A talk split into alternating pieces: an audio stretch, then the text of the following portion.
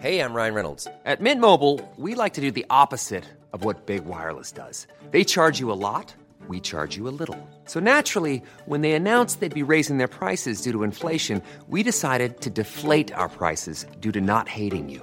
That's right. We're cutting the price of Mint Unlimited from $30 a month to just $15 a month. Give it a try at mintmobile.com slash switch. $45 upfront for three months plus taxes and fees. Promo rate for new customers for limited time. Unlimited more than 40 gigabytes per month. Slows. Full terms at mintmobile.com.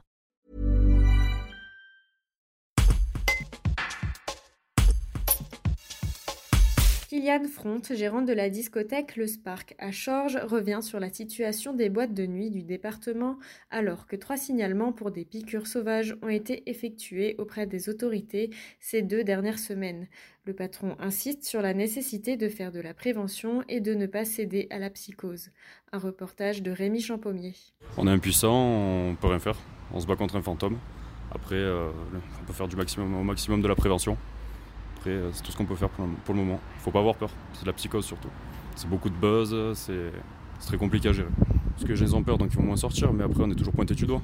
Et là, par exemple, c'est les boîtes de nuit qui sont encore pointées du doigt, mais les bars de nuit sont pas pointés. C'est un gros bordel. Qu'est-ce qui mettrait fin à tout ça? Faut faut qu'on arrête d'en parler, qu'on passe à autre chose? Qu'on arrête d'en parler, qu'on fasse de la prévention et euh, qu'on vive avec comme avant.